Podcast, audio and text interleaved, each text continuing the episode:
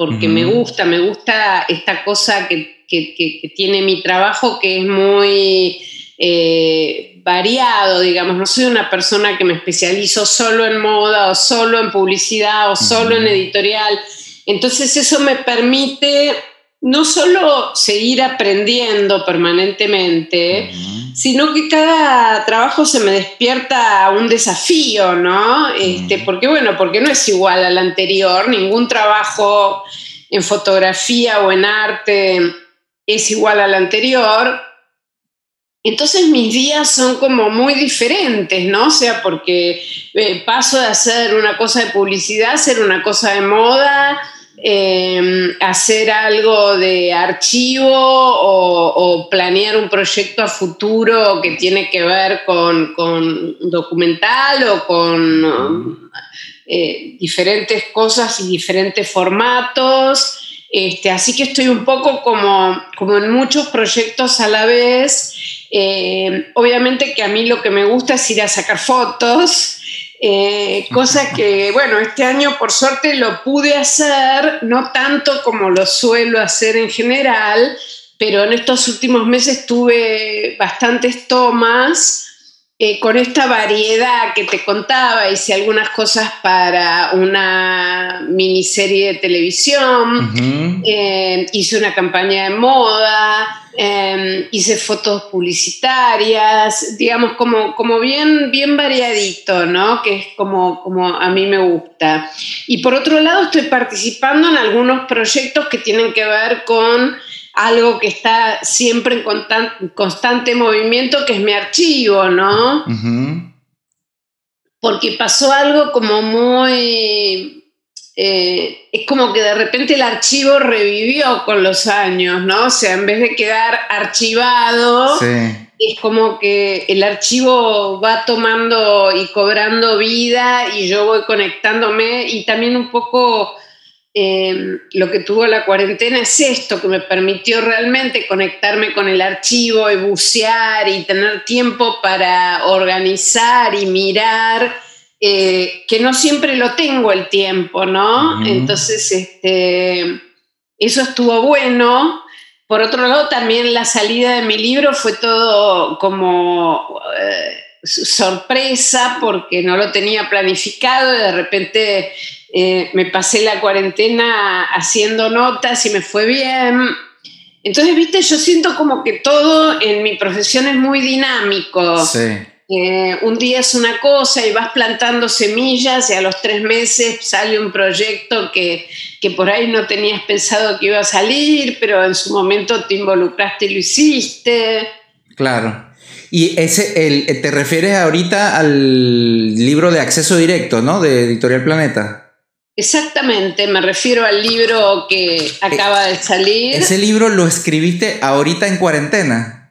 No, no, no. Ese ah. libro ya lo había escrito hace un par de años. Ah, listo, listo. Pero un poco por la crisis, otro poco por la pandemia. Digamos, el día que, empezó la cuarentena se presentaba el libro. Justo ese día. sí.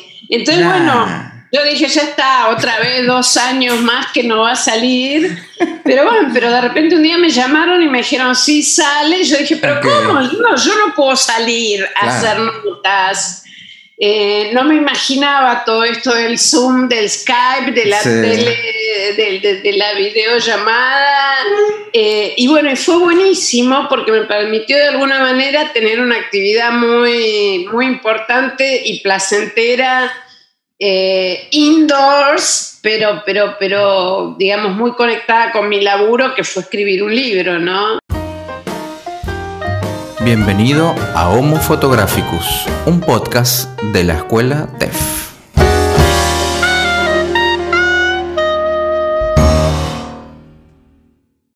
Que capaz, porque fíjate que esto un poco eh, está como, como, como, como, organizado, digamos, si se quiere. Cuando se trabajaba en, en negativo, medio que uno tenía alguna suerte de orden de las cosas Absoluta, un, orden total. Claro. el archivo es un lugar de orden. Claro, pero en digital no sé si pasa tanto, ¿verdad? como que, no sé, el digital me parece que tiene un, una cosa rara que, bueno, no sé, capaz soy yo que soy desordenado.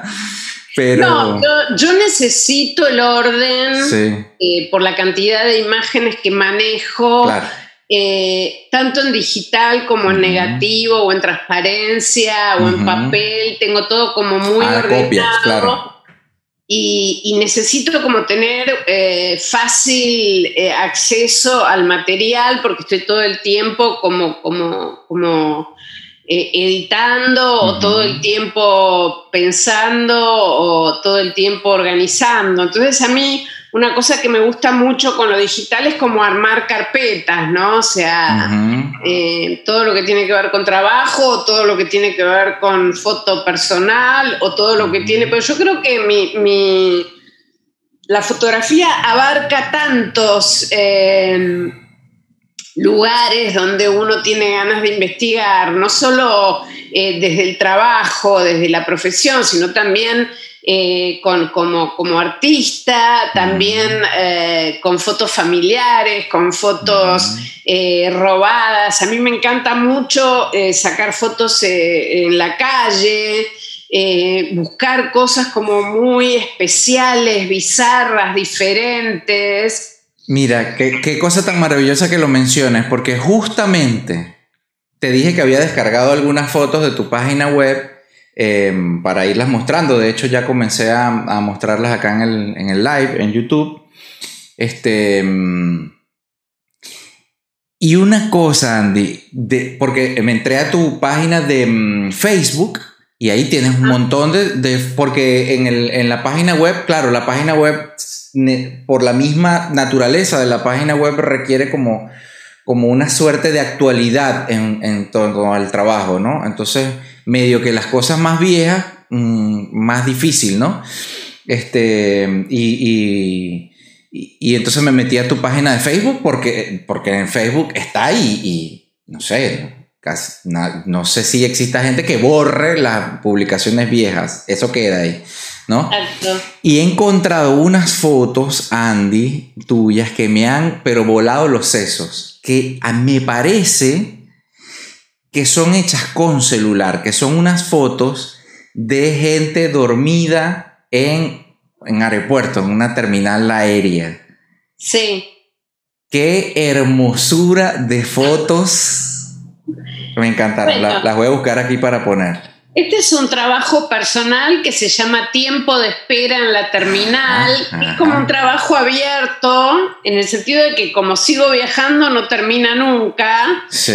Eh, y, me gusta, lo hago con una camarita Canon chiquitita así. Ah, ves. De cartera, eh, no con el celular, pero, pero podría hacerlo con el celular perfectamente. Claro, es que yo veía la. Mm, eh, se ve como, como no sé, como el ruido de la imagen, la calidad de la imagen. Igual, por supuesto, Facebook le baja un montón de, la resolución.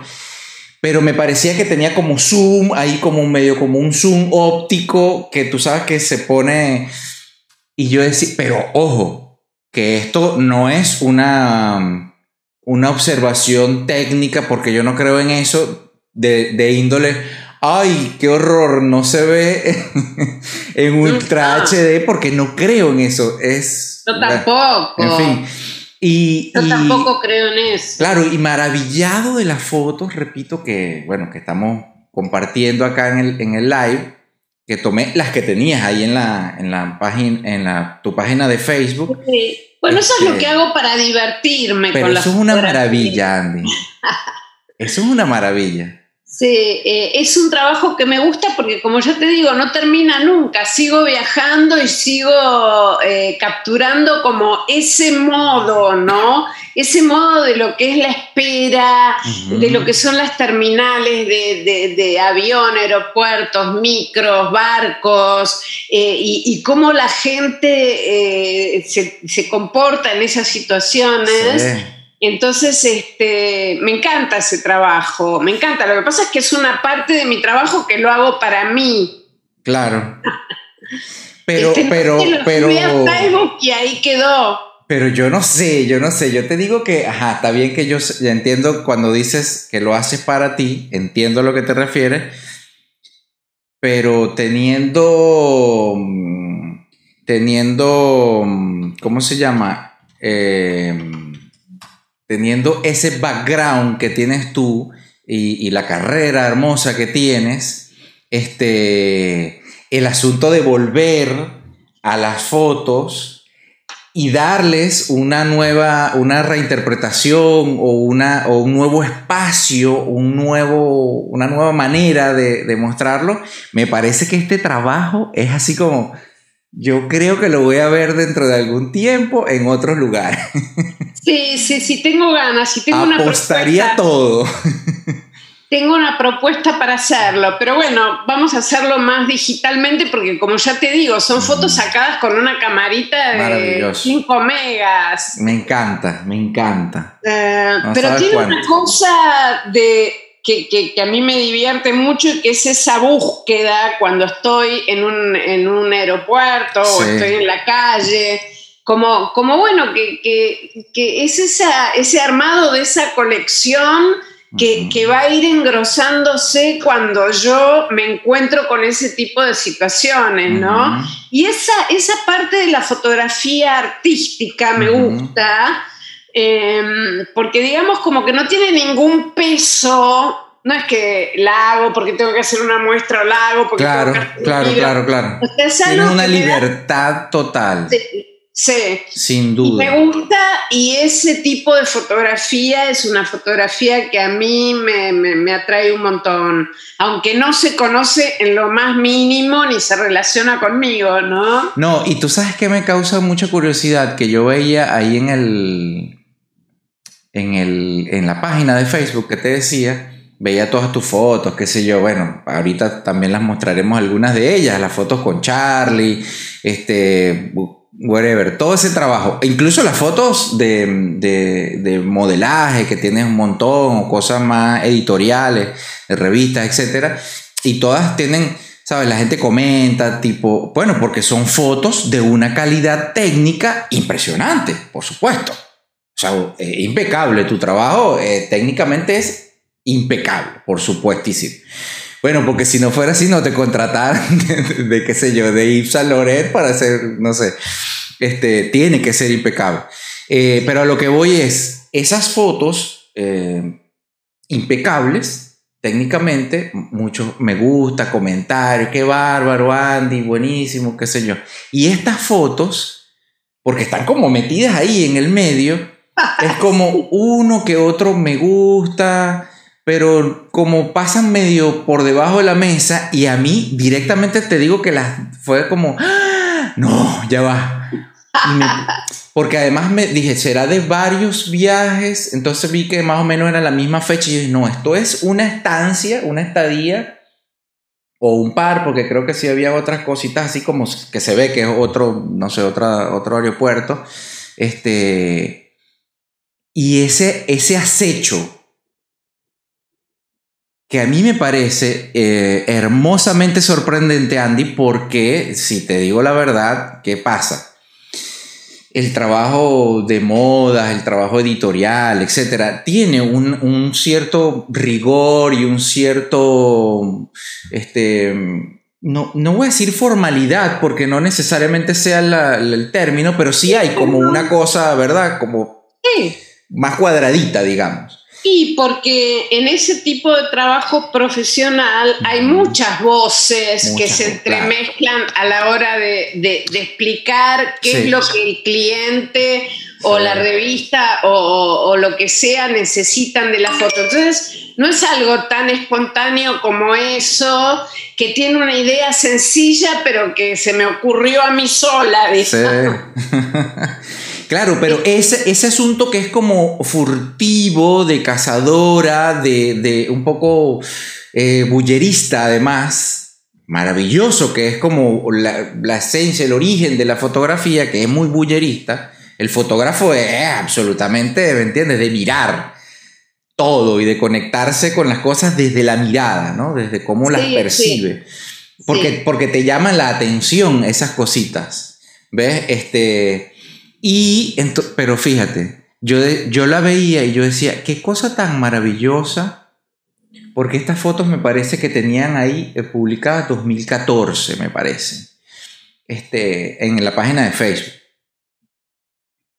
Y yo decía, qué cosa tan maravillosa que Andy, que una persona que tiene desde los 80, no sé exactamente eh, la fecha, haciendo fotos en un principio eh, me parece como un asunto más de juego prácticamente, más de, de, estar aquí con esta gente que son todos unos increíbles y tal, y más de como disfrute, ¿no? A pesar de que, según leía por ahí, tú tuviste como siempre la intención de, bueno, yo quiero, ¿sabes?, ganarme el pan con esto, no es como una cosa de, ay, estoy aquí, qué sé yo, este, ¿sabes? Pero hay una frescura tan hermosa que creo que es la esencia de esas primeras fotos del rock argentino, este, que son increíbles y que estas fotos, particularmente del aeropuerto, esta foto es como es, esa Andy que comenzó allá en los 80 está completamente ahí. Esa, esa no es que, ay, ¿sabes? No se quedó en los 80 allá como una cosa que, bueno, ya creció tanto y ya, bueno, la señora no hace. No, eso es. Está esa, esa muchacha curiosa. Qué bueno que, lo percibiste así, porque creo que es totalmente así. O sea, la verdadera soy la que va furtivamente en el aeropuerto a, a robar de alguna manera esas imágenes porque me parece un detalle humano todo lo que sucede ahí en ese tiempo, como encapsulados en un aeropuerto o en una terminal de, lo que sea, eh, muy interesante como conducta. Y al mismo tiempo yo me divierto mucho con esa cosa media furtiva de ir a robar algo que estoy viendo y que necesito como desesperadamente fotografiar porque me parece maravilloso. Claro. Eh, y esas del 2014 sí pueden haber sido las primeras y después nunca más volví a subir, pero tengo montones y sigo, y sigo. Y hace poco me, me contactaron de Bex, Fotografía Latinoamericana, que es una revista digital, y me dijeron, vos tenés unas fotos que en algún momento me mencionaste. Dije, ah, sí, sí, voy a hacer algo. Así que bueno, ojalá. Es, maravilloso. Yo te digo, necesito que ese, yo necesito, así, más, pero yo necesito que ese trabajo tenga un tipo de salida en otro lugar, porque la verdad es que es una cosa eh, muy linda. Repito, las no sé cuántas fotos, son pocas, no son tantas las que tienes allí este, y si estas cosas, por ejemplo, ahorita mm, tenemos allí en, en, pantalla una que son, que son unos pies nada más, en, en unos bancos así. Esa, esa, foto es una belleza, una hermosura. Eso es una foto que, que tendría colgado acá en la, en la sala de mi casa porque... Y hay varias. Eh, ahí tenía una de, de, un señor que está dormido con unas flores, un coso de flores así grandísimo, al lado y a mí, te digo, me parece tan maravilloso esa, esa foto, esa del señor, uno pelado. Sí, sí, sí, sé perfecto cuál es. Porque además, yo digo, esta, esta persona, Andy, que hace estos trabajos con un nivel, eh, repito, técnico, compositivo, increíble, y tiene esta foto que es una cosa absolutamente contemporánea, en donde la composición es una, una cosa no voy a decir azarosa, pero es del instante, no está pendiente de componer, de que... No hay una dirección, no hay una dirección. Y yo creo que tiene algo que de, esos primeros años en el rock, donde vos estás solo frente, en un escenario con una luz mm. que no la decidiste vos, que no la, y donde tenés que rápidamente tomar una decisión de cazar esa imagen eh, encuadrar en el momento, digamos, eso me gusta mucho. Yo soy una persona que encuadro mucho desde la cámara.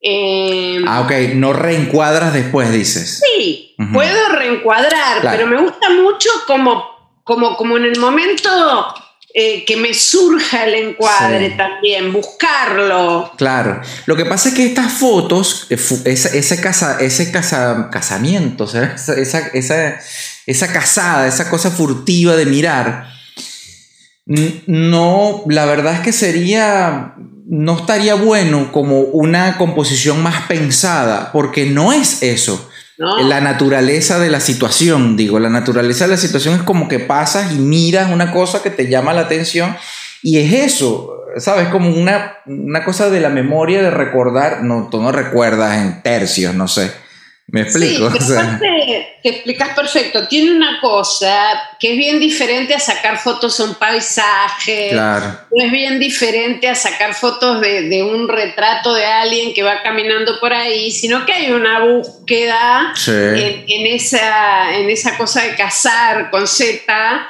Eh, hay, hay este, una cosa furtiva del cazador. Sí. Sí, sí. Y eso, esa adrenalina a mí me, me, es todo, me es todo, digamos.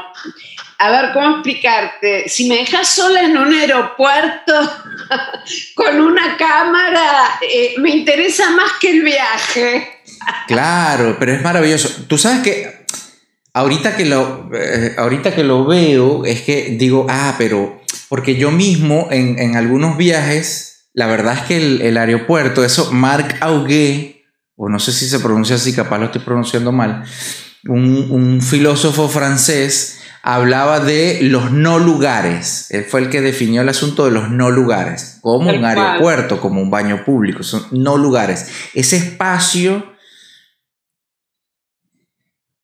de no pertenencia, o sea, de transitoriedad total. No hay, no hay nadie que diga, este es mi lugar, ¿sabes? No, es como porque ni siquiera la calle, eh, la calle, bueno, tiene sus personajes que, se apropian de eso, pero un aeropuerto es absolutamente un no lugar, es esa cosa de ir y venir que es... Tal cual, tal cual, es, es, un lugar de tránsito que no tiene pertenencia. Sí. Sí, ni nacionalidad prácticamente, porque estás... Claro, pero a, mí me encantó, la verdad, te digo, porque además... Qué bueno, que lo hayas visto, porque habla mucho de mí eso. sí, pero es que total, es lo que te estoy diciendo. Yo las veía y yo decía, pero esta es la misma fotógrafa que estaba ya, yo no sé, muchachita, en los 80, con todos esos tipos y tal, en ese movimiento tan hermoso, además, que fue el rock argentino en esa época que venía de la dictadura, que venía con una cantidad de cosas, y el, y el movimiento rock argentino fue una cosa... Una planadora. Inmensamente, claro, tal cual. Maravillosa. La verdad es que es maravillosa. Este. Y, y cómo se llama. Y ese candor, ¿ves? Esa es la palabra. Candor. Eh, tiene un candor, esas imágenes, tienen un candor que me, que me voló los sesos, te digo. Este, yo dije, yo las voy a bajar, no sé si vamos a hablar de eso en algún momento, porque, bueno, porque claramente no es tu trabajo más, ¿sabes? Ni mucho menos. No, pero lo considero como uno de mis trabajos importantísimos. lo considero como ese y muchos otros más que tengo. que tienes por ahí encabetado, claro. Pero que no lo muestro, no lo muestro porque, porque, bueno, porque la gente quiere ver fotos de rock o quiere ver moda o quiere ver, no sé, no sé si, esa parte de mí es la que la gente quiere ver, pero a mí me gusta que lo hayas descubierto eso, porque para mí eh, esa es mi, mi verdadera mi verdadera, mi verdadero arte. Te veo totalmente. Te, digo que fue maravilloso. Yo no las había visto, eh, las vi porque estaba buscando, precisamente como te contaba, fotos para descargar, para mostrarle algunas cosas de tu trabajo. Y sin dudarlo las descargué, todas las que están ahí. Y dije, las voy a poner de último, cosa de que, bueno, si llegamos por allá, chévere, las muestro. Pues. Pero imagínate, las mostramos de, primerito. Está muy bien, me parece este, bárbaro. Tiempo de espera en la terminal se llama toda esa colección. Hermoso, hermosísimo. Este, entiendo, entiendo lo que dices del, del archivo, de qué importante, porque además ahora lo entiendo mucho más em, escuchándote de, de, que tienes tantos otros trabajos que no son necesariamente,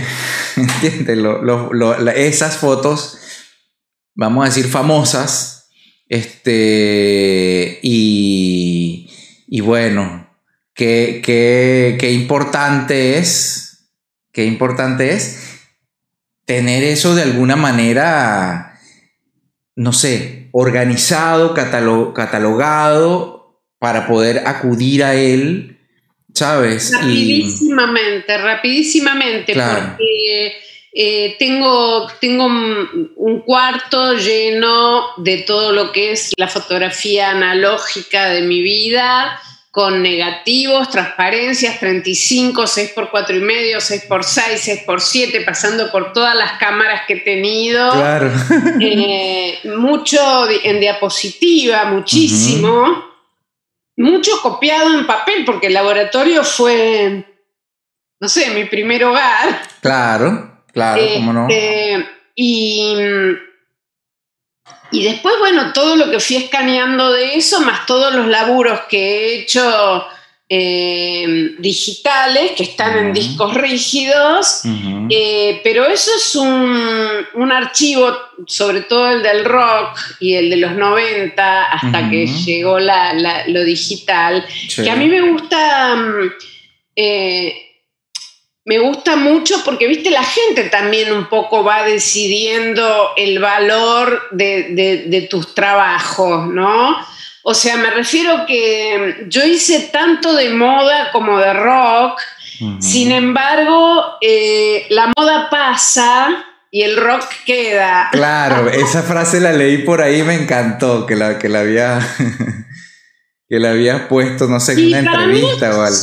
Sí, es importante porque, porque, bueno, porque me doy cuenta que atrás de todo mi laburo hay una historia eterna para contar y mística y cultural eh, con las fotos de rock y que ahora culmina, digamos, con este primer libro escrito.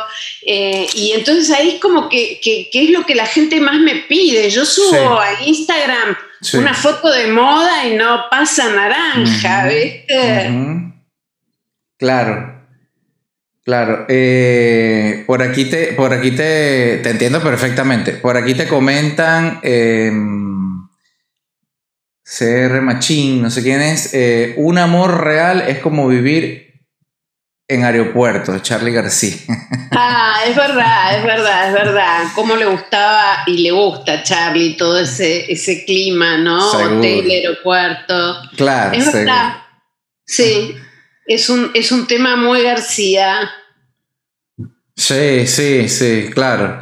Este, mm, que, que te iba a decir ahorita que, que, hablabas del libro, porque antes de este tienes eh, un par, me parece, de libros eh, publicados ya. Hay uno que no he visto, no los he visto, no los he visto en vivo así, no los he visto, eh, de, mm, que me encantó, por cierto, el título de Charlie García una biografía en fotos o algo así se llama, ¿no es cierto? Sí, sí, Charlie.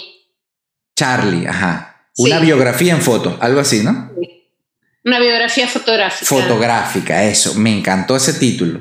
Me encantó ese título. Y claro, y luego revisando tu, tu, trabajo más a profundidad, porque naturalmente que ya lo conocía, pero ahorita para esto, viendo más fotos tuyas, digo, bueno, pero obvio que tenía para hacer un libro de una biografía, porque ahora, o sea, la cantidad de fotos que le hiciste durante el tiempo, porque además en distintas épocas a Charlie García es impresionante. Sí, también tengo muchas ganas de hacer una muestra con fotos inéditas de Charlie García o del rock en general estas fueron como ideas que también fueron surgiendo con, la cuarentena, como decir, viste, como meterte en una caja de fotos y, pero esta foto no se publicó nunca, no puede ser. Claro. Porque también la gente como que escoge mucho las fotos que, fueron la tapa de la revista, que fueron la tapa de, del disco, o la foto de prensa, digamos, lo que quedó en el imaginario, claro. que también lo elegí yo digamos, ¿no? Em, no es culpa de nadie, pues. Claro, pero después es como que cuando me meto en el archivo y digo, pero pucha, esto no lo conoce nadie, esto es un fuego, ¿viste? Sí. Así que bueno, tengo muchas ganas de, algo inédito. Claro, yo me imagino eh, que, bueno, que tienes cualquier cantidad de fotos, porque como tú dices, una cosa es, a ver, yo no sé, digamos 35 milímetros antes, ¿no? Un rollo tenía 36 exposiciones eh, y, cuántas salían en la prensa o en el coso. Una, dos. dos. Tres, ponte, cuando era como una cosa más... O en una revista capaz tenía un poquito más de espacio, y, pero yo no sé si saldrían 10 fotos. ¿Entiendes?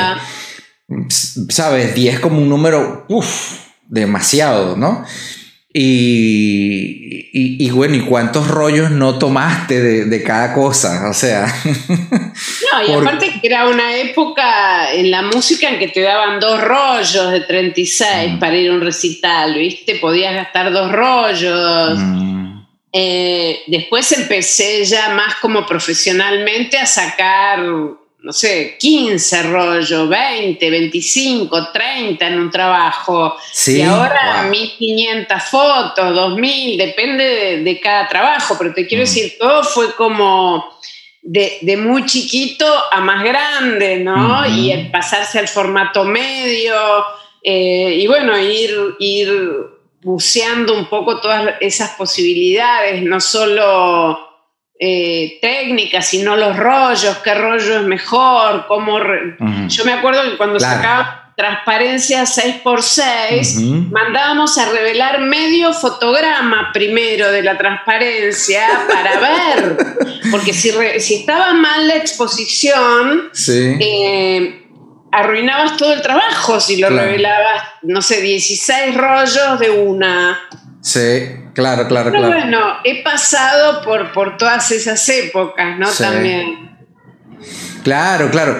Y qué interesante porque además, eh, bueno, claro, cada, mm, cada, justamente lo tengo acá el asunto este porque estaba, me descargué una aplicación del teléfono que escanea los, wow, los negativos. ¿Negativos? Sí. Y una aplicación, qué sé yo, de Kodak, ¿no? Yo, a mí me, apasiona muchísimo todo el tema del, vamos a decir, conceptual de la fotografía, de, de, la idea de qué es la fotografía. Y siempre digo que la fotografía tiene que ser una fotografía de su tiempo. La fotografía no es una cosa estática, no puede serlo, porque los tiempos no lo son. La fotografía va, debe ir cambiando porque los tiempos los seres humanos vamos cambiando y tiene que irse adaptando siempre. ¿No? Entonces a mí me gusta em, que yo comencé también con el asunto de los rollos y tal y tengo, logré traerme algo de mi archivo porque no pude traerme muchas cosas de Venezuela este, y bueno, y entonces tenía, descargué esa aplicación, como te explico, que siempre estoy revisando qué hay, qué se puede hacer, qué cosas, y, entonces la ponía en la aplicación, la ponía lo negativo así. Yo vivo cerca, o sea, de aquí de mi ventana se ve el Calvario de Tandil, ¿no? El Monte Calvario. Sí. entonces se veía y justo tengo una foto acá que es de, la, de una catedral en Barquisimeto, en Venezuela, que tiene un Cristo así grandísimo, una catedral hermosísima que hay. Y entonces eh, le tomaba el escaneado con el coso atrás que sale como si fuera un negativo. Es decir, el negativo sale como foto y, la escena real, digamos el positivo, sale como un negativo porque salen las dos cosas. Y, y, me pareció tan interesante. Yo dije, uy, esto está bueno porque puedo jugar con esto, un poco de resignificar el archivo, ¿no? Y... a mí me parece que eso es importantísimo, ¿no? Ir jugando, ir cambiando, ir editando de manera diferente. Eh, yo soy bastante consecuente con mi gusto y cuando vuelvo a ver las fotos al final termino eligiendo las mismas. Eh, ya me doy cuenta que tengo un estilo y que, viste, soy muy eh, obsesiva, viste estoy un día entero para editar un trabajo, pero al mismo tiempo también, cuando vos decías eso del escaneado, a mí me encantaba experimentar en el laboratorio eso de positivo, negativo, tramas, tenía todo tipo de cosas para hacer montajes. Eh, entonces, viste, como eso es una parte de la fotografía de experimentación, de búsqueda. Eh, artística que me, parece súper interesante y me encanta, digamos. Si fuera por mí hoy, me pondría un laboratorio y volvería a, hacer todos esos, esos eh, experimentos. Pero bueno, no, no. Claro, claro. Este es, es. Aquí pregunta Felicitas. ¿Cómo se llama la app? Uy, la verdad es que no lo recuerdo, em, pero prometo dejarlo en, los comentarios al finalizar el, ¿cómo se llama? este encuentro, este en vivo, lo voy a dejar en los comentarios porque no recuerdo el nombre, repito, lo descargué alguna vez, es de Kodak, eh, me parece, y, bueno, tiene algunas opciones para escanear en color. La queremos, la queremos, la queremos todo, Sí, está bueno, está buena, la verdad.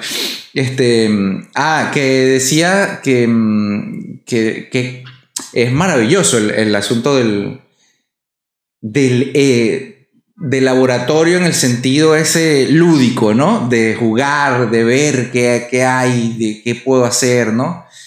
A ti, Andy, te, te, que me dices que, porque además la verdad es que te imagino completamente así, muy de, de meterte en el, en el ¿cómo se llama? En el laboratorio y yo me imagino, ayer le decía a mi esposa que, veía tu foto, yo le decía, qué cosa tan increíble debe ser trabajar con Andy porque debe ser una obsesiva total. Yo, le decía, yo no sé si, saca un látigo, y pero no me importaría nada porque la verdad es que debe ser increíble trabajar, lo que debe uno aprender. Soy muy tranquila y no me, gusta que todos estemos en el mismo equipo. Claro. Digamos, no soy de látigo, ni mucho menos, todo lo contrario. Eh, pero, mm, pero sí, digamos, soy una persona muy obsesiva. Mm. Em, con todo. Eh, y a mí me pasaba que como yo no tenía muchas referencias cuando hacía laboratorio, no sabía muy bien, no, no, tenía una escuela o un referente o un maestro o algo. Eh, no sabía muy bien qué estaba haciendo, sí sabía, pero quiero decir, no sabía si estaba bien o estaba mal. A mí eso me sorprendió. Eh, yo, yo leyendo tu historia, yo decía, hizo un curso de tres meses y de una vez a la plaza y de una vez a la, o sea, y yo decía, ¿y, en qué momento esta mujer aprendió eh, y se pulió tanto tu, su técnica? Porque la verdad que eres técnicamente impecable. Sigo, sigo, sigo aprendiendo porque me gusta mucho probar, me gusta... Mm. Lo que más me divierte de un laburo es lo que voy a aprender. Eh, más que nada, digamos, ¿no? Sí. Eh, me gusta, me gusta eh, como involucrarme en todo y, la verdad es que se me hizo como una cosa casi automática en el sentido de, aprender a, a, aprender a laburar, ¿viste? Sola. Me, lo tuve que aprender sola y y me salió bien. Me parece. Este, pero, pero bueno, o sea, hay mil millones de cosas que no sé, porque no soy una persona mega técnica, ¿viste? Eh, no soy nada técnica, sé lo que quiero, sé cómo lo quiero, pero si vos me decís ahora armar la cámara, no sé ni cómo poner la tarjeta. Eh, es un decir, pero te eh, quiero Claro, claro, sí, sí, sí, te entiendo. Estoy muy dependiente de, que haya un asistente que sepa la cosa técnica, ¿viste? esto va para acá porque el RAW, porque el JPG, porque cómo No, o sea, yo soy torpe en eso.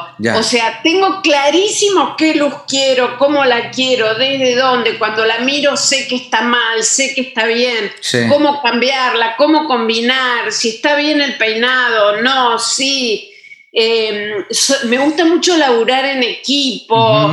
Eh, me gusta mucho cuando los clientes, viste, cuando tenés equipos muy grandes y tenés que analizar muy bien eh, qué es lo que quiere el cliente de su imagen. Entonces, bueno, toda esa búsqueda me gusta, pero de técnica no sé nada. Me parece que eres como bastante intuitiva, ¿no es cierto?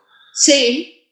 Sí, sí, eh, la verdad es que... tengo, tengo una mezcla, ¿viste? Soy muy intuitiva, pero también... Eh, es como que rápidamente me doy cuenta qué queda bien, qué queda mal, qué hay que corregir, qué no me gusta. Eh, me tomo el tiempo para poder decir no. No me gusta nada esto, cambiemos la luz, cambiemos todo, esto es horrible, digamos, no me voy a...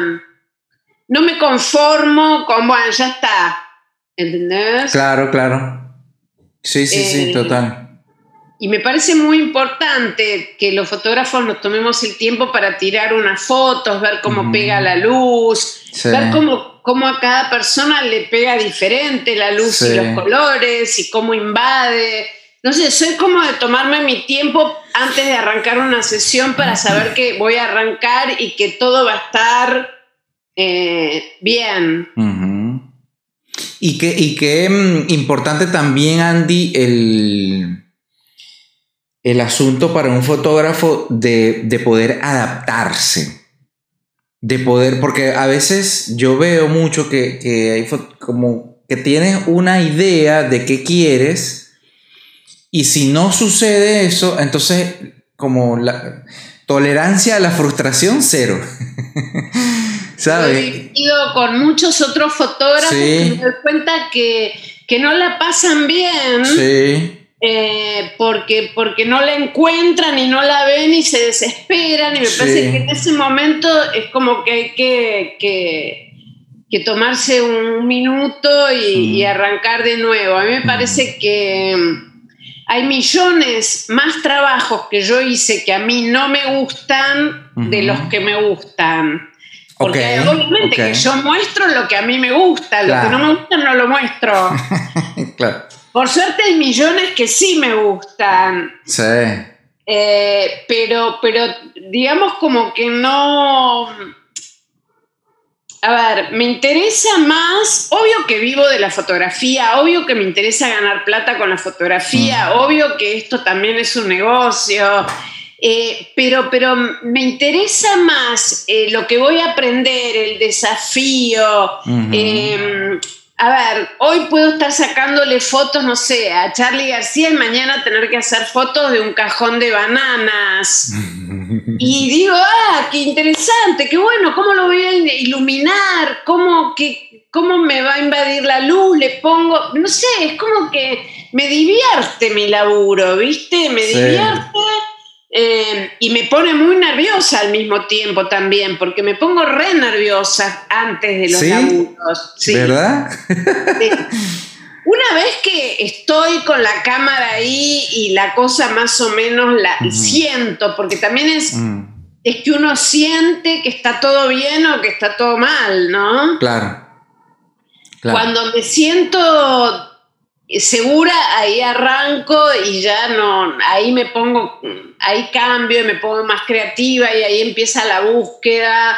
Pero, pero a mí los laburos, eh, digamos, nunca me voy a dormir tranquila antes de, de, un día que tengo que sacar fotos al otro día.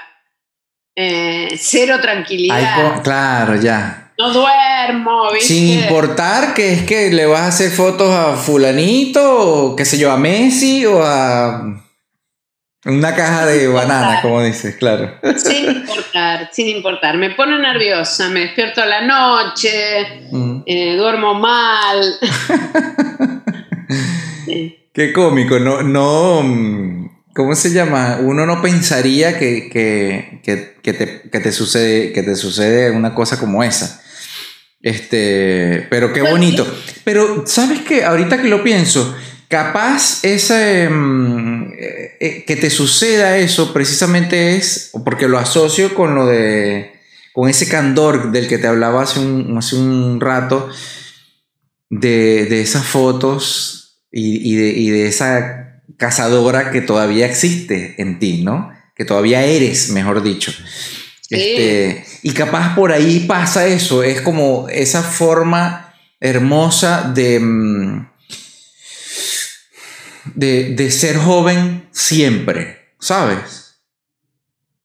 Sí, yo coincido con vos, creo que, que esa cosa, esa, esa, adrenalina que me produce el laburo me permite de alguna manera ser joven siempre. Sí. Eh, me refiero al espíritu, ¿no? Sí, Obviamente. pero claro, por supuesto, sí. Al sí, espíritu, sí. a las ganas, a, a, así a todo, ¿viste? Dale, vamos, vamos, hay que ir a hacer no sé qué, a no sé dónde, hay que sacar fotos, subirse, colgarse, vamos, vamos, ¿viste? Como que soy muy, muy gauchita. claro. Tú sabes que eh, mi papá que en, en, estos días cumplió un año que falleció en Venezuela, este, mi papá tenía Alzheimer. Uy, feo. Que es una enfermedad. Muy fea. Terrible. Terrible porque, bueno, falleció mi papá, siempre digo, hace un año, pero realmente él ya hacía más rato que se me había ido, ¿sabes? Porque mi papá muy conversador, este, claramente lo saqué de él. Este, y, y, ya no, ya no, mi papá ya no más. Mi papá era no como. Era más él. Claro, era como, ¿cómo estás viejo? Y decía, bien. Era muy, mi papá era muy hermoso. Eh, él tenía una, una, cosa hermosa realmente. No porque sea mi papá, pero en verdad era un, un, una persona hermosa. Entonces, ¿qué, qué, ¿qué, más viejo? ¿Cómo estás? Le decía yo, ¿no? Y entonces me decía, bien. A mí yo, mire, una salud como un roble. A mí no me da ni gripe. Tenía Alzheimer, pero no le daba ni gripe. yo decía, buenísimo. Y entonces él, en esa cosa, me decía, yo quiero. Imagínate, tuvo ochenta y pico de años. Y decía, yo quiero. Eh, soñaba, mi papá, pobrecito. Ganarme el quino. El quino es como la lotería. mm, Sí, el Kimi. Ah, ok, Kini, se llama acá, ok. Bueno, yo quiero ganarme el Kino, el premio gordo pues de la lotería. Y, y yo quiero ganarme el Kino y con eso te, te, voy a comprar una casa a ti, le voy a comprar una casa a tu hermana, el, bueno, repartía, ¿no? ¡Qué amor! Y era una cosa, y se le iluminaba la, el rostro repartiendo en su mente lo que iba a hacer con él cuando él se ganara el Kino, ¿sabes? Este, que era, era terrible, pero era hermoso al mismo tiempo, porque, porque yo decía, ahí está esa, porque este tipo se mantiene joven a pesar de su, su cosa, porque hay una, un asunto de soñar siempre, de, de, querer cosas siempre, y en esa, en esa manera de, de conectarte con la vida de una manera nueva a diario, ahí hay una cosa increíble de juventud, ¿sabes? De, de mantenerte... Sí, sí, yo, yo, opino que sí, que es así. Eh, es, es, es, muy, muy linda esa, esa manera de vivir también, ¿no? Esa conexión mm. con la juventud, con, con el desafío, está bueno, está muy bueno. Yo, o sea, con el deseo. Con el deseo, claro, tal cual, tal cual. Este, o sea, yo te escuchaba y yo decía, sí, claro, o sea, es como, lo veo, por supuesto que tiene que ponerse nerviosa, porque, porque por más experiencia y recontraexperiencia y grandes trabajos y todo, maravilloso, fantástico. Este, pero, pero más allá de eso, está, o sea, la, no es un personaje, es una persona de carne y hueso que late con las cosas que tiene delante de sí para hacer. Pero aparte yo creo que la fotografía es un lugar donde ponerse nervioso porque tienen que como que, alinearse la técnica con la iluminación, con la actuación, con la dirección, mm. digamos, con todo un combo de cosas que hacen a la fotografía. No es solo la técnica. Eh, es un montón de cosas, es como vos ves al otro, cómo lo percibís, cómo se percibe el otro, y si eso que vos estás captando tiene que ver o no con eso, o estás haciendo... Eh, hay, como todo un montón de cosas que tienen que confluir eh, muy equilibradamente en una fotografía, ¿no? Sí. total. Y eso se va ganando y se va batallando en la sesión fotográfica, no es algo... Entonces creo que un poco el miedo es a que no se dé eso, a ese fluir, a encontrar esa especie de alma del otro.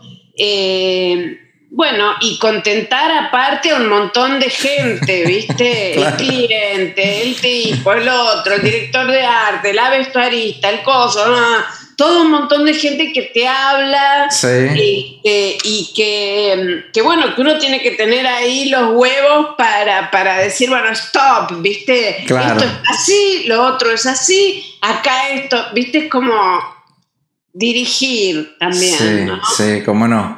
Pero bueno, es un guiso, es un guiso. ¿Cómo? Eh, no, no entiendo a qué te refieres con, con un guiso y que tiene como miles de partes. Ah, ok. ya, ya, ya. ya, perfecto. Es que en Venezuela un guiso es como un, como un chamullo, como una cosa de... Ah, en un guiso, es como una cosa y por eso dije, no. Esto no, un guiso Es, una comida con Claro, claro. Sí, sí, sí. Tal cual. Sí, sí. Ahora sí, así es como más literal, digámosla. Tal cual. Claro, y Andy, ¿y tú cuando estás allí en el, set, digamos, de, fotos, o sea, que vas a hacer un trabajo determinado, tu manera de afrontarlo eh, es, es, distinta si vas a ser a una personalidad, músico, actor, qué sé yo, lo que sea, así es una modelo, un modelo, una cosa, digamos, más eh, de moda, en fin. ¿Es igual o tiene diferencia? O sea, la Andy, la manera de cómo, qué sé yo, de ponerte a hablar, no sé, eh, con el otro. Yo creo que siempre lo digo y para mí es muy importante saber llegar al trabajo, al día de toma, sabiendo exactamente qué quiero hacer, cómo lo quiero hacer, habiendo tenido varias reuniones con quien sea necesario, habiendo ir a ver, la locación, digamos, no me gustan las sorpresas. Sí. Me gustan las sorpresas una vez que hicimos los deberes y cumplimos y entonces ahí me... ¿Qué sucedió? claro. A, buscar otro, otros caminos, pero... Eh, no, yo tengo una metodología de trabajo y en la medida en que la puedo aplicar, trato de aplicarla con todo el mundo. Obviamente que, no es lo mismo, como decía antes, laburar con una agencia de publicidad y un director de arte y un cliente que es una corporación eh, a la que le bajan línea desde Estados Unidos hasta Japón, que laburar con un músico. Pero sí es la misma responsabilidad técnica, artística, digamos, no, no me puedo relajar. Claro.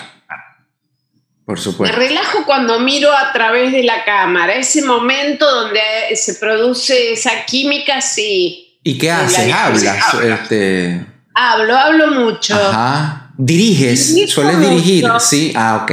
Dirijo mucho, desde ir y, ponerle la cabeza a la persona como creo que esto se tiene que estirar y que si miras muy para el costado te queda el ojo blanco. O sea, soy muy de, de, guiar al otro, muy de, meterme a, a ayudar a la persona a que se relaje, a que busque eso o que encontremos juntos algo. Eh, trato, muchas veces me toca laburar con gente súper dura, ¿viste? Eh, en cuanto al manejo de su cuerpo, de su... Entonces es, como que uno tiene que estar eh, muy canchero para hacerlo con gente que la tiene clarísima y que se mueve y que da todo como una modelo, que ya tiene oficio, y de repente me toca hacer fotos un político que es un tipo, viste, que tiene una coraza mm. eh, de 10.000 kilos con, que, le impiden eh, manejar la risa, por ejemplo. Sí, claro. Eh, que es algo que, te puede eh, hacer que una foto sea genial o que una foto sea una porquería, eh, porque hay gente que no le, no, le no, tiene una risa claro. franca o eh, creíble. Esas cosas hay que buscarlas, esas cosas hay que, hay que poder llegarle al otro y decirle, yo te voy a guiar, vamos a ver, me gustaría empezar por esto, eh, pero, pero vamos a hacer una prueba y nos vamos a ir relajando, yo te voy a guiar en todo. Me gusta que, el otro se sienta que yo tengo todo controlado y que, que, la voy a ayudar en todo, Que tú sabes lo que hace, como quien dice. Sí. Claro. Sí, sí. Claro, claro.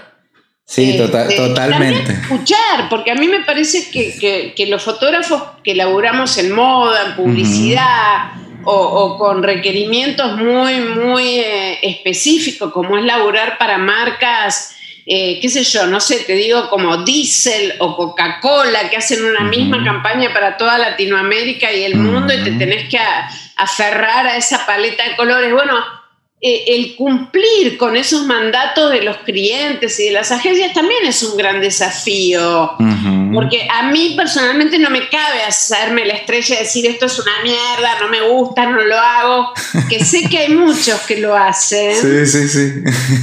Pero pienso que me están contratando para hacer un laburo que les sirve a ellos y que yo lo tengo que hacer de la mejor manera, aunque no sea mi estética. Sí, ya, claro. Claro, claro. Entonces me parece muy importante involucrarme en todo ayudar al otro a llegar a ese lugar de mm. relajación y de acting eh, para lograr lo que mm. queremos, ¿no?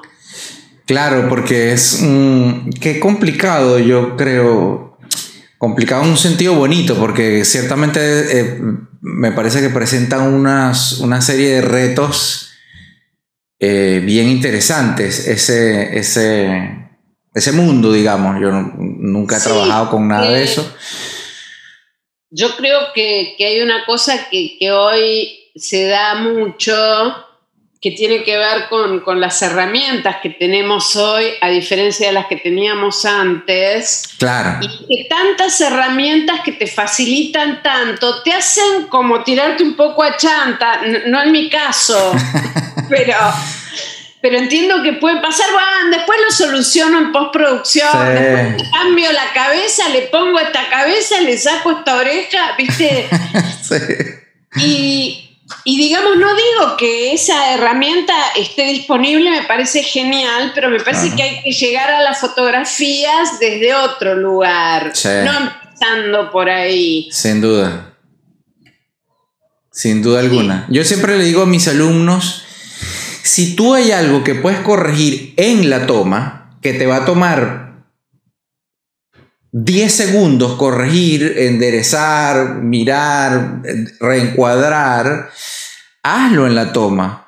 Porque esos, esos 10 segundos después no van a ser 10 segundos en la edición. Porque van a ser 10 más 10 más 10 más 10. Si tomaste 150 fotos, bueno, multiplica esos 10 segundos por las 150 fotos que le tienes que corregir, qué sé yo, el balance de blancos. que, es un trabajo en equipo, hay un retocador, que entonces si vos le mandás una foto con todos los pelos así, después le pedís que recorte, ah, eh, te va a quedar una porquería si partís de eso, ¿entendés? Entonces es como, bueno, partamos de lo mejor para que mm. todos...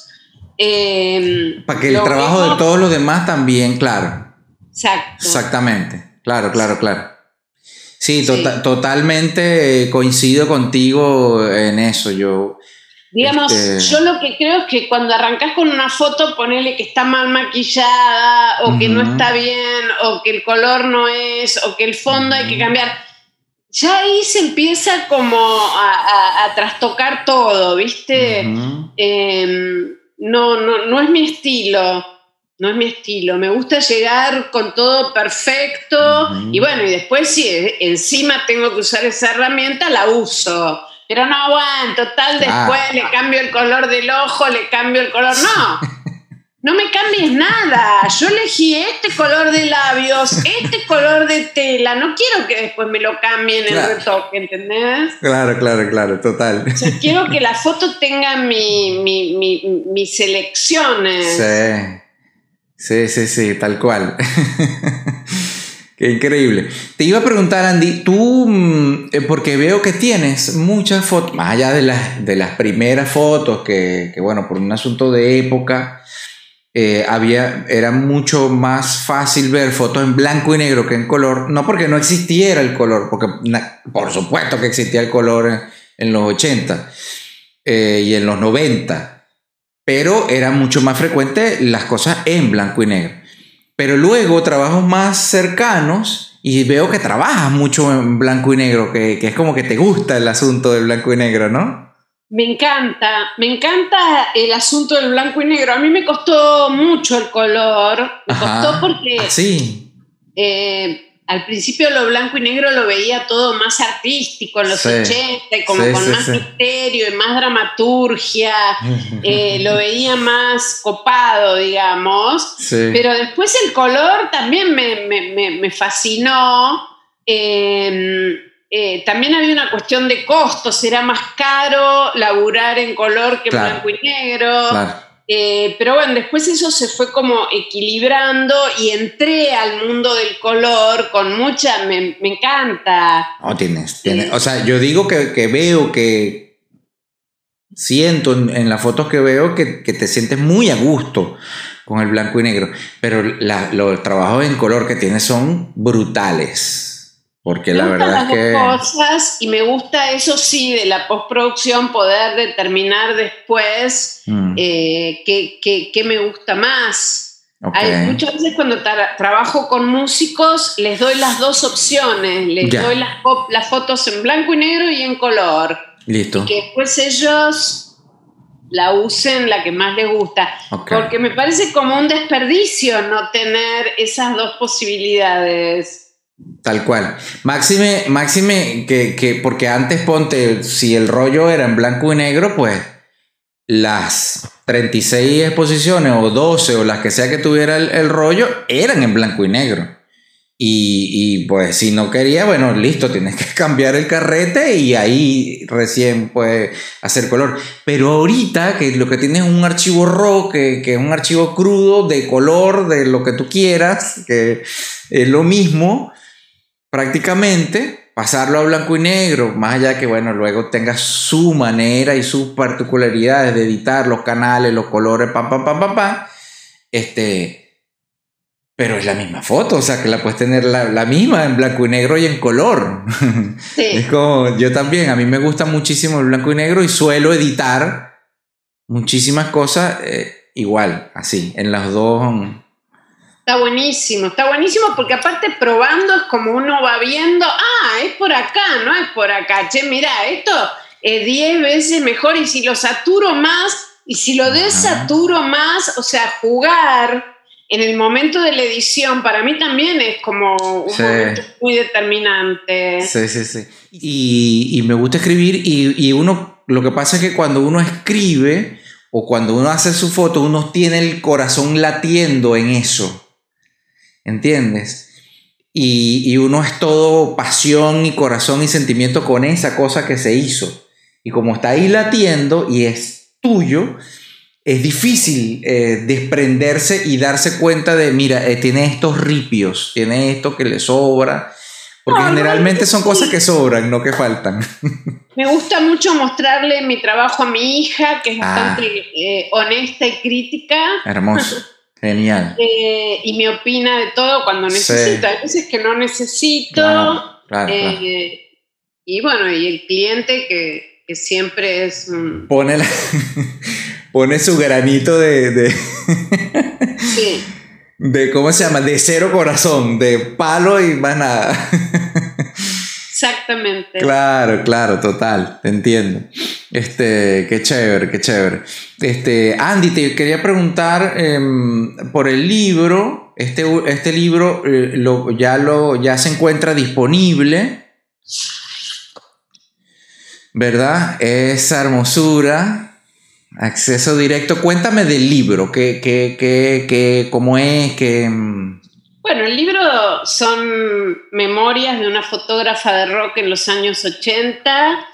Es una mezcla de, mi vida, de cómo llego a la fotografía, de cómo me encuentro por primera vez con una cámara, de cómo mi vida cambia cuando lo conozco a Charlie García, sí. Eh, cómo venía mi relación previa con la música y cómo la fotografía empieza a revolucionar un poco mi vida y definir mi futuro en mi presente. Este, y, bueno, y pasa un poco por todo eso, ¿no? Por la fotografía, por los personajes de la época, por las bandas, por los grupos, por las giras, por los viajes. Eh, por el aprendizaje, eh, por los romances, por las peleas. claro. Hay, un poco de, condimento más picante y menos picante. Claro, está este, bien. pero la verdad es que traté de, hacer ante todo un libro honesto de, lo que, de lo que a mí me pasó y de cómo yo lo viví. De cómo lo viviste, claro y cómo también crecí y cómo lo miro ahora y cómo son esos recuerdos. Claro, porque cuando comenzaste tenías qué edad cuando empezaste con, con el... Bueno, porque prácticamente comenzar con la fotografía y comenzar con el rock para ti fue como una misma cosa, prácticamente, ¿no? Sí, yo creo que con el rock había empezado mucho antes. Mucho antes, de hecho, claro. con tu papá, claro. bueno, la fotografía terminó de, casarme. Sí, total, claro. ¿Y, eh, yo tendría 17, 18 años. Eras una niña. Era una niña. Sí, Era una niña. Tremendo. Qué, maravilla. no, y creo que que hay algo de esa niña que tiene que ver con el estudio, con, el, con lo metódico, con, con, la seguridad, con esta cosa que digo yo de llegar a un laburo con mucha seguridad y qué sé yo, también me costó, eh, eh, digamos, en aquellas épocas no tenía ninguna herramienta para hacerlo, ahora tengo todas. Y y creo que sigo siendo esa persona metódica que quiere aprender, que necesita todo, viste, eh, tenerlo como muy, muy, muy claro. Y con el libro y la escritura y el proceso de hacerlo me pasó lo mismo, como que fui y vine muchas veces porque el libro es un lugar donde hay cosas de mi, de mi vida privada que están muy expuestas. Claro. Eh, y en un momento cuando salió el libro dije, ¿para qué? ¿Por qué me metí en esto? ¿Con qué necesidad? ¿Qué tenía de, claro. de necesario tener que contar todo esto? Ya lo dijiste, ya está. De hecho, desde que salió no lo abrí nunca más el libro. No vaya a ser cosa que agarre y te epa. claro. Pero bueno, es como, como todo, un poco el feedback y lo que la gente me dice y lo que la gente siente con el libro y lo que me expresa. Eh, creo que algo hice bien porque todo el mundo básicamente me siente casi lo mismo. Sí. Eh, que, fue un viaje hacia esa época de su vida, que se lo tragó en tres días, que se emocionó, que, es auténtico. No sé, bueno, fue, fue muy lindo en esta cuarentena recibir eh, toda esa, esa, respuesta del público. No sé cómo le fue al libro todavía, ¿viste? No sé cuántos se vendieron, no sé nada. Ok, ok, ok, ok. Claro. Pero, pero yo estoy contenta, yo estoy contenta porque, porque la gente eh, lo disfruta, que y también fue como una catarsis, ¿viste? Eh, estuvo bueno, nunca, mi hija cuando desde muy chica me decía que yo tenía que escribir un libro. Claro.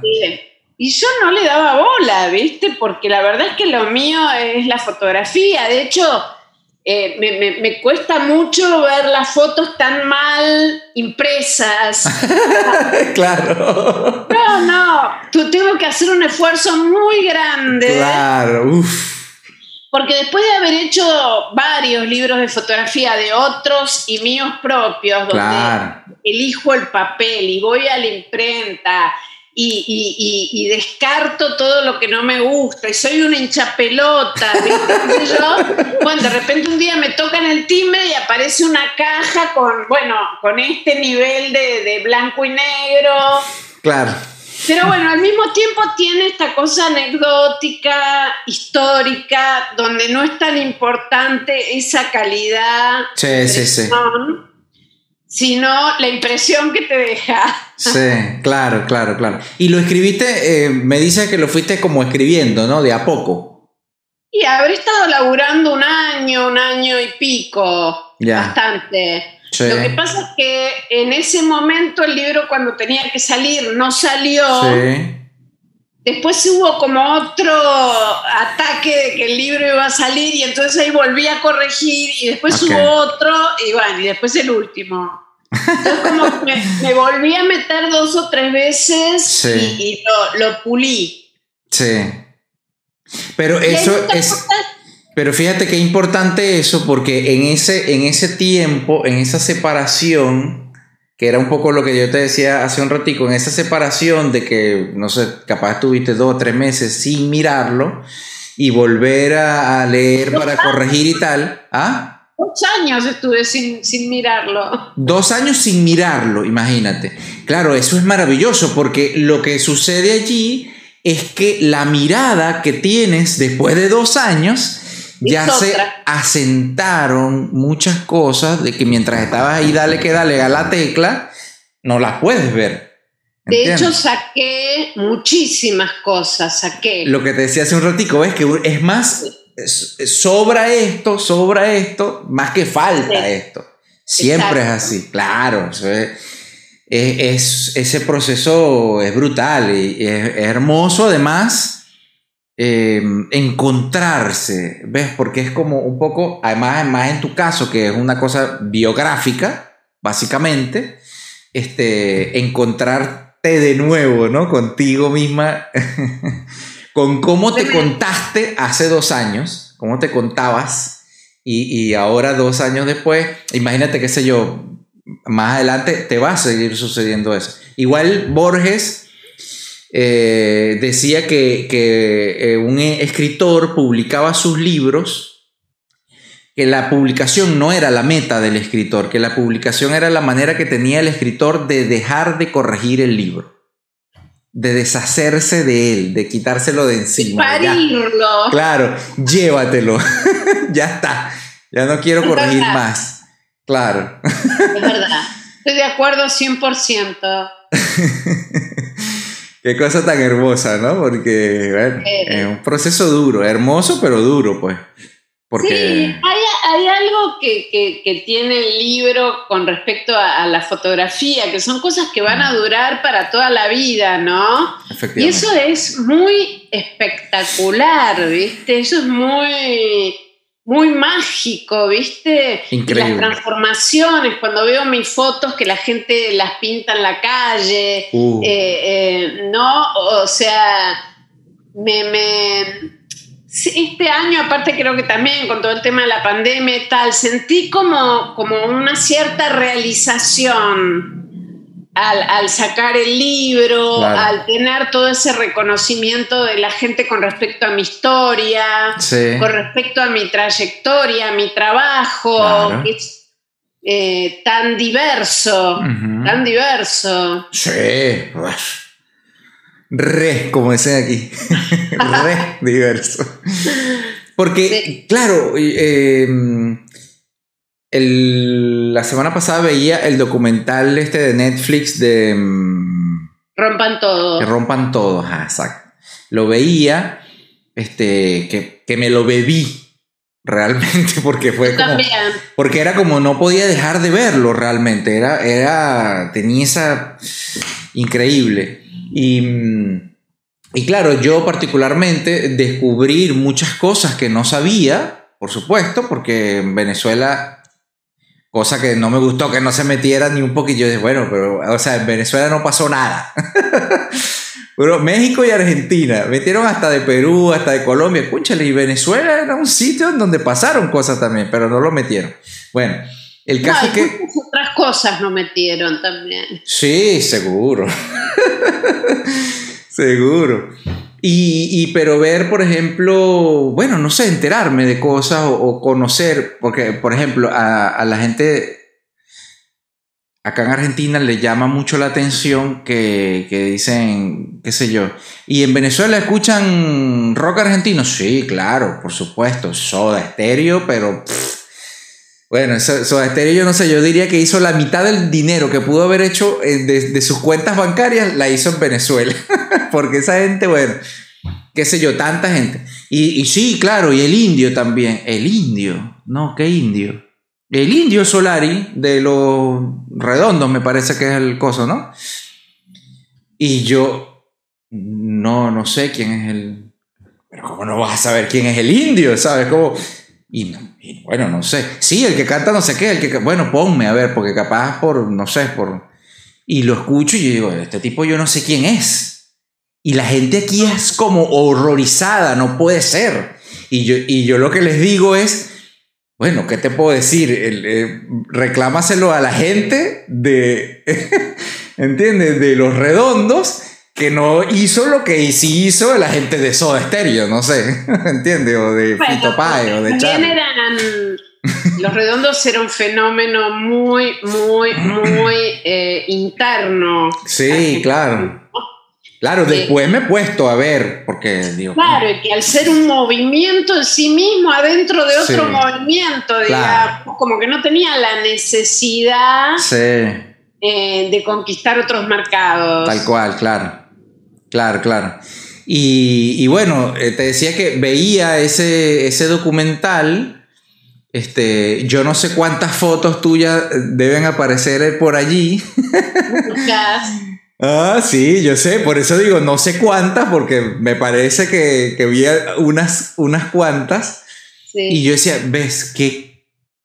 Porque está bien, el rock fue un movimiento que fue brutal eh, por lo que significó socialmente para la Argentina, para, bueno, toda Latinoamérica, pero especialmente para la Argentina, realmente. Eh, porque, bueno, por lo que sucedió antes previo, ¿no? Por, lo, por lo, la cosa fuerte, terrible que venía, digamos. Este, y, y, esa, y ese movimiento increíble, musical, eh, social, poético, porque qué, vaya qué letras increíbles del, del, rock argentino, o sea, de Charlie, de Spinetta, es una cosa que me vuelve loco. Este, se puede creer ese tipo, o sea, es brutal. Em, es que yo creo que ahí en la poesía del rock argentino está todo. Sí. O sea, más allá de la melodía, de la sinfonía, del ritmo, de lo que quieras. Pero para mí el tema de la poesía en el rock argentino es lo que lo diferencia absolutamente totalmente de otros. Sí, sí, sí, sí, sí, sin duda, sin duda. De verdad que sí. Es, una cosa increíble. Pero bueno, pero a lo que voy es, al mismo tiempo, uno ve, ahorita en, el YouTube tengo la, imagen esta de Charlie, que, crucificado el Charlie, ¿entiendes? Y una cantidad de imágenes tan poderosas, Andy, que, hiciste y que hicieron, bueno, otros fotógrafos de esa época, por supuesto. Eh, pero bueno, a, mí me, también me digo, wow, qué loco todo lo que hice, ¿eh? porque digamos, si vos me decís que en el año 85, que yo, si vos me decías, mira, en el 2020 se va a estrenar un documental en la plataforma más importante del mundo de, películas con fotos tuyas, yo decía, ¡eh! ¿Qué? claro. Rock, fotos mías. Yo no lo hacía por, ni por la plata ni por nada, lo hacía porque me gustaba. Sí, sí, sí. Y hoy, este, mi, mi mis fotos este, tienen, tienen, tienen precio, ¿viste? Tienen precio. Tiene precio un laburo que hice hace más de 40 años. Claro, totalmente. Totalmente, porque eh, es lo que te digo, tienen una fuerza. Eh, y yo le decía a mis alumnos, vamos, vamos a hablar con Andy, que del, no sé, ¿qué porcentaje tiene ella de las fotos más icónicas del rock argentino? Y, son fotos de Andy Cherniavsky. ¿Entiendes?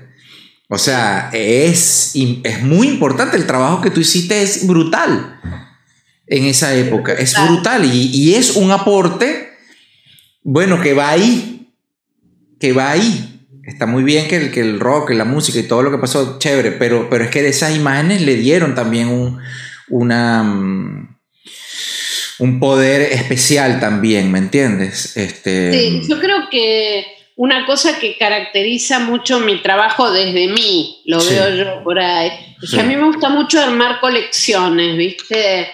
Y, para mí cada recital era como coleccionar una figurita nueva, ¿viste? Ya, claro. Eh, cada campaña de moda era, bueno, una más, una más, una de pelo, otra de pelo, otra de pelo, una de ropa interior, otra de ropa interior, ¿viste? Es como que, que siempre fui como, mi, trabajo lo fui como, como, como, como pensando como una colección privada. Así como antes hablábamos de las de la terminal. Sí eh, que también es otra colección privada, pero, pero desde el día uno que empecé a sacar fotos en el rock y esta cosa del archivo, del año, de cómo lo revelé, de que, digamos, todo se me convierte en un diario de bitácora, no sé, de, viaje, de, de este viaje como fotógrafa, ¿no? Sí. Claro, totalmente, totalmente lo, o sea, lo, lo recontra veo, ¿sabes? Es un, la otra vez daba um, un, workshop justamente, sé, principios, mediados de la pandemia de bitácora visual del diario. Este, y es que eh, lo que tiene, y claro, tiene completo sentido lo que dices, porque es verdad, porque hay un asunto de, de, dónde te conectas con las cosas y, y, ese, y ese era un tema que era un asunto muy personal para ti, desde un principio yo diría. Eh, y luego te conectaste más y más y más. Y porque, porque claro, te, o sea, lo metiste completo en tu vida o, tú en, en, no sé.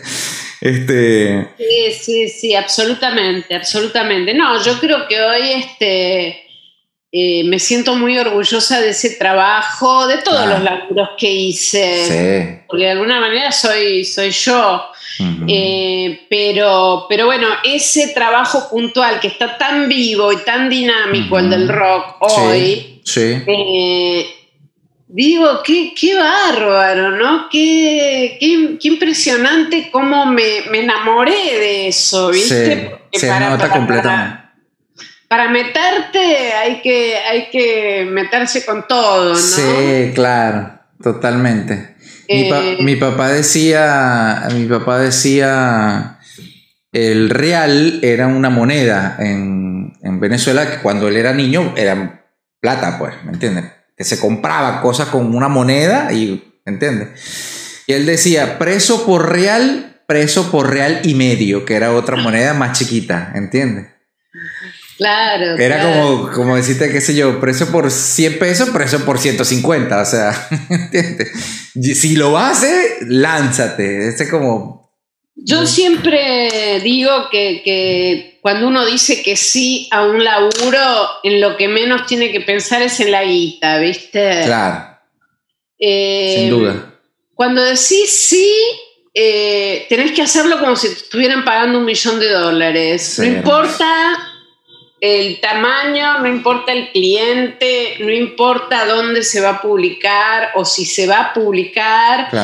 Eh, para mí, eh, que mi nombre vaya atrás de una fotografía mm. implica que, tengo que hacer el mejor trabajo de mi vida todos los días que, arranco uno, ¿entendés? Sí, sí, eh, Y eso en la vida me, fue enseñando esto que yo no me canso de decirle a, la gente que, hace fotografía, que es que no hay laburos grandes y laburos chicos. Todos, todo es parte de este aprendizaje y que un laburo o, o, conocer a una persona en un laburo te va a llevar a ser otro y otro y todo se va a ir eh, conectando de alguna manera y, generando, bueno, este mundo de, imágenes que, que, nos identifica, ¿no?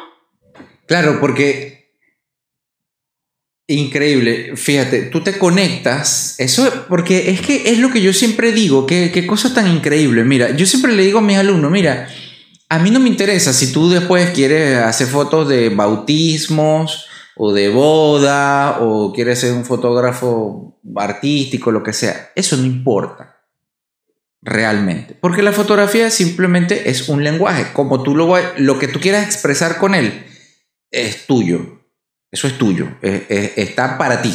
¿Entiendes? Pero esto es un lenguaje. Entiende que es un lenguaje. Respétalo, quiérelo, ámalo como, como un lenguaje. Y luego expresa lo que te dé la gana de expresar, lo que tú quieras, lo que te salga de tu ser, pero que sea tuyo. ¿Entiendes? Que sea tu voz. Que sea tu voz. Si, mira, afuera alguien va a hacer clic con eso. Alguien va a hacer clic con eso. Porque tú, ¿me entiendes? Pero, pero que sea honesto, que sea tuyo, que sea una cosa que no tenga pretensiones en el sentido. Eh, porque cuando tú tienes una postura, ¿me entiendes? Eso se nota. Se nota que tú, que tú no. eso se nota en las fotos. Una persona que no sabe nada de fotografía no lo ve, claramente, está bien. Pero también sí lo ve porque se siente y se conecta. Hay una percepción ahí permanente con la fotografía, ¿no? Absolutamente, absolutamente, porque, porque tú puedes estar fotografiando, como tú decías ahorita, una cesta con bananas, pero además de esa cesta con bananas que está adentro de la foto, también estás tú, aunque tú no lo creas. Absolutamente, sí. Y la gente no se conecta con las bananas, se conecta con, con, con, con esa parte tuya que también está. Porque eh, yo creo que nosotros, a través de nuestra mirada fotográfica, eh, somos mucho más que una cámara de fotos, Somos toda la sensibilidad que portamos de nuestra propia historia. Sin duda. Digamos. eso, eso y, eso hace a la foto, eso hace 100% a la foto. La cámara es, es un, un intermediario entre lo que vos sentís, cómo percibís lo que vas a fotografiar, las determinaciones que tomás en ese momento, lumínicas, técnicas, digamos, pero eso tiene que ver con uno. Sí. Sí, sí, sí, absolutamente, absolutamente. Por eso te decía cuando veíamos las fotos de la terminal que, no, que no, mm, ¿cómo se llama? Que eso no, no importa ahí la, la, eh, que la cámara, que, o sea, eso es un asunto más anecdótico que eh, relevante. No es relevante. Exactamente, exactamente. No es relevante, es anecdótico. ¿Me entiendes? Es como, ah, sí, la hice con una cámara de 5 megapíxeles. Bueno, genial. Pero, pero... tampoco, digamos, a mí me parece que, que, está bien si uno va a hacer la publicidad de, de, una marca de no sé qué o el disco de no sé cuánto, pero tanta controversia con el tema de, de las cámaras y las definiciones. A mí me parece que, que la fotografía empezó con el daguerrotipo, ¿viste? O sea, que, que ahora le estemos haciendo tanta historia a un celular que en definitiva es una cámara. Sí. No, no, estoy en contra de los dispositivos. Claro. Eh, estoy en contra del facilismo. Ok. Eh, ¿Viste? Sí. No, no, no, no, no, me parece mal sacar fotos con un celular. Eh, qué sé yo, o sacar una foto de 80 megapíxeles o una de 5, siempre que tu mirada esté, sea real. Claro. Eso es, yo siempre digo, mira, la fotografía, realmente la fotografía es una excusa. es una excusa para decir algo que, que es, eso es lo importante, lo que vas a decir. Si lo dice con una foto, o si lo dice con un cuadro, o si lo dice con un libro, esa es la excusa y es el medio. Pero lo importante es eso que tú estás diciendo justamente. Claro, porque aparte yo el otro día me, una chica de Ushuaia eh, me contactó para preguntarme qué flashes se compraba, qué equipos claro, se compraba. típico, típico. ¿Qué cámara profesional me compro? Claro, entonces es como, yo le decía, mira, eh, si vos querés apostar al, mejor flash del mundo, Ah, comprate Profoto. Claro. Y digo, pero si te podés comprar eh, Godox, eh, no es que no vas a trabajar o, digamos, a ver, si yo tengo que elegir, voy a elegir lo mejor de lo mejor. Mm. Pero cuando yo empecé a laburar, trabajaba con una caja de telgopor de pescado donde con un agujero le metía el flash por ahí. Entonces, y esas fotos tienen el mismo valor que las que saco hoy con Profoto, ¿entendés? No, no, no es que va. Es, es por eso digo que nosotros y todo lo que nosotros ponemos en pos de la imagen es más importante que cualquier otra cosa. Absolutamente. Absolutamente, sin duda alguna. Yo, yo, eso, bueno, igual, a ver, lo que a mí me, me causa mm, curiosidad slash fastidio es eh, ver fotógrafos profesionales que mantengan ese debate entre ellos, ¿entiendes? Eh, en plan de, bueno, no, porque fulanito trabaja con una cámara que sé yo qué, y, bueno, o sea, Dios mío, 2020, no aprendimos nada. En, casi 200 años de evolución del, de la fotografía. Para un lado y para el otro no aprendimos nada, porque hay gente que se compra una cámara de 100 mil dólares y hace unas fotos horribles igual. Por eh, supuesto, porque ahí no está la respuesta. Que la cámara no, no te va a resolver la onda de la fotografía, el espíritu, el alma, la estética. Eh, eso lo vas a decidir vos. Sí, sí, sí, tal cual, tal cual, así mismo. Igual eh, apuntemos siempre a trabajar con lo más profesional que podamos. Ay, bueno, claro, es lo que yo digo. Si tú tienes presupuesto para comprarte, si tú tienes 3 mil dólares para comprarte una cámara, pam, pam, pam o 10 mil o lo que sea, bueno, pues, ¿sabes? Obvio que te cómpratela, pues, ¿me entiendes? Claro. Este, pero si no tienes, esa no es la excusa para no hacer. Exacto. ¿Me entiendes? Estoy de acuerdo. No, puede ser la excusa, ay, es que yo no tengo 5 mil dólares para comprar equipo, qué sé yo qué. Por eso no hago fotos. Bueno, pero aparte en un momento de la vida que todo se alquila, que todo está a disposición para, armar, digamos, yo hoy no me volvería a comprar flashes, eh, mm, porque mm. voy a un estudio y ya me lo alquilan con flashes y puedo elegir qué estudio, qué flash, qué, dónde me dan el, lo que, el equipo que más se adapta a lo que yo necesito, o alquilarlo en otro lado, qué sé yo, ¿viste? Es como, no da, no da. Sí, sí, tal cual. Eh,